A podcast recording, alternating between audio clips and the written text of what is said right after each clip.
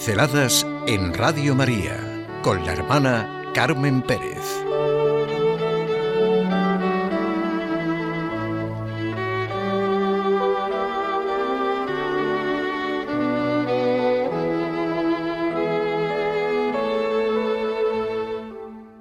Hay ante todo una verdad.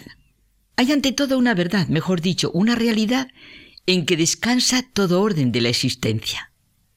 Ante las formas de legislar, ante las propuestas educativas, ante el desconcierto que estamos viviendo, ante el relativismo y sinsentido que nos ahoga y ante la destrucción de lo que realmente es humano y dignifica al hombre, necesito apoyarme en Romano Guardini, en su aportación tan básica para nuestro tiempo. Su afirmación es evidente y necesaria. Claro que sí. Hay ante todo una verdad, mejor dicho, una realidad en que descansa todo orden de la existencia. Es su afirmación. Sin Dios, nada tiene sentido. Y sin un Dios, que se revele y manifieste. Y esto si lo pensamos sin prejuicios, sin prevenciones, poniéndonos de manera sencilla ante nosotros mismos y ante cualquier aspecto o lado de la existencia, sentimos que hay ante todo una verdad, una realidad en que descansa todo orden en la existencia y sin la que es imposible el universo y somos imposibles nosotros. No tendría nada sentido. Y eso es lo que posibilita la investigación de cualquier tipo, las ciencias de todo orden. Nosotros somos los únicos seres que nos preguntamos que podemos ser conscientes de lo que somos y de lo que es la historia, de lo que puede suponer el orden, la ley, la vida, la justicia, la bondad, la belleza, el dolor, el sufrimiento, la vida, la muerte. El hecho es que solo Dios es Dios, mientras que nosotros somos criaturas a su imagen, Dios es realmente Dios, no un fundamento anónimo del universo, no mera idea, no misterio de la existencia, sino el auténtico y vivo por sí mismo, Señor y Creador, mientras que el hombre es creado, y su grandeza y libertad está en abrirse, en vivir en y relación y de la relación con la persona, con el tú que le ha dado el ser.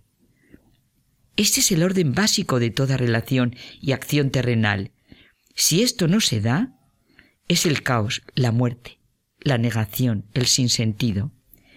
Sin una clave de bóveda, sin un punto central que todo lo dirija, y desde el que es posible observar la variedad abarcándola en su conjunto, todo es imposible. Contra esta gran realidad en que descansa todo orden en la existencia, se reveló el hombre al dejarse convencer de que iba a ser como Dios. Y esta rebeldía continúa hasta hoy por obra de grandes y pequeños, geniales y charlatanes, críticos inteligentes y ramplones y cateros. Pero si se daña ese orden, por mucho poder que se tenga, por mucho bienestar que parezca asegurar, por muchas civilizaciones que se edifiquen, todo está en el caos. Sin Dios nada tiene sentido. Y esta gran realidad, sobre la que todo descansa, no sólo, repito, ese fundamento anónimo del universo, esa mera idea o misterio de la existencia, sino el Dios auténtico y vivo por sí mismo, Señor y Creador, que se manifiesta y viene al encuentro del hombre, ese Dios que es el juicio y la verdad de nuestras acciones. Esta es la gran realidad y ese es el gran consuelo y fortaleza en mi vida. El hombre tiene que rendir cuenta ante Dios, en quien descansa toda autoridad auténtica. No me canso de pensar y decir que la mayor garantía de nuestra libertad consiste en saber que todos los políticos, que todos los amos de la industria, de los poderes humanos, los dirigentes de las multinacionales, son criaturas que son ya juzgadas, aunque no se sea consciente, y serán juzgadas según sus obras. No hay nada más inquietante en nuestro mundo que pensar que las leyes que tan arbitrariamente se establecen, que las sociedades que tienen la última palabra sobre el destino de las personas, ya desde el momento de su concepción, son lo más importante, tienen la última palabra. Toda acción de los hombres, todas nuestras acciones, están sujetas a justicia y razón. ¿Qué significa esto? Es un hecho que los actos humanos son morales, porque expresan la bondad o malicia del hombre mismo que realiza estos actos. La moralidad de los actos está definida por la relación de la libertad del hombre con el bien que le perfecciona. Lo que realmente es ley puede ser conocido por la razón. El obrar del hombre es moralmente bueno cuando las elecciones de la libertad están de acuerdo con el verdadero bien del hombre y expresan claramente su relación como persona.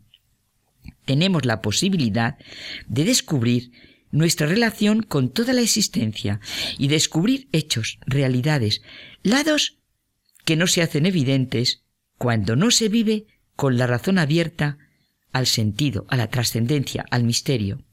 Si no se vive así, se pierde la libertad, la creatividad, la vida. Todo parece sumergido en una muda y oscura necesidad o en un caos sin sentido. No puede ser que seamos seres en viaje y sin rumbo. Es necesaria la explicación del sentido del universo y del destino del hombre.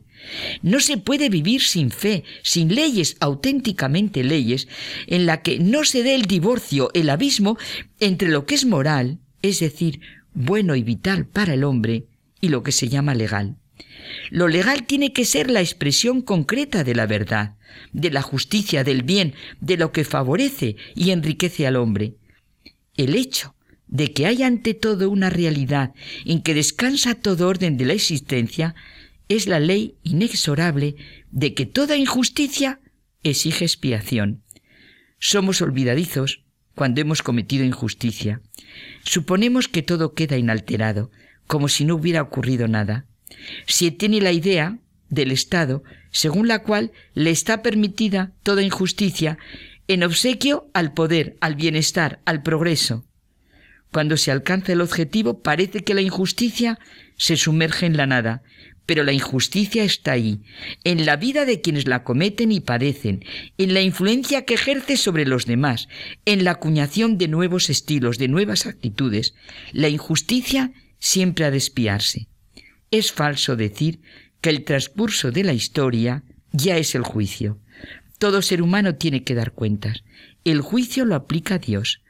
Todo llegará ante su verdad y se hará patente.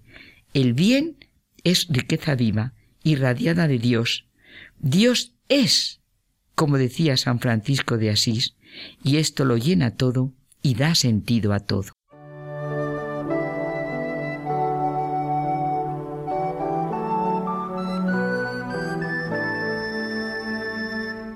Pinceladas en Radio María con la hermana Carmen Pérez.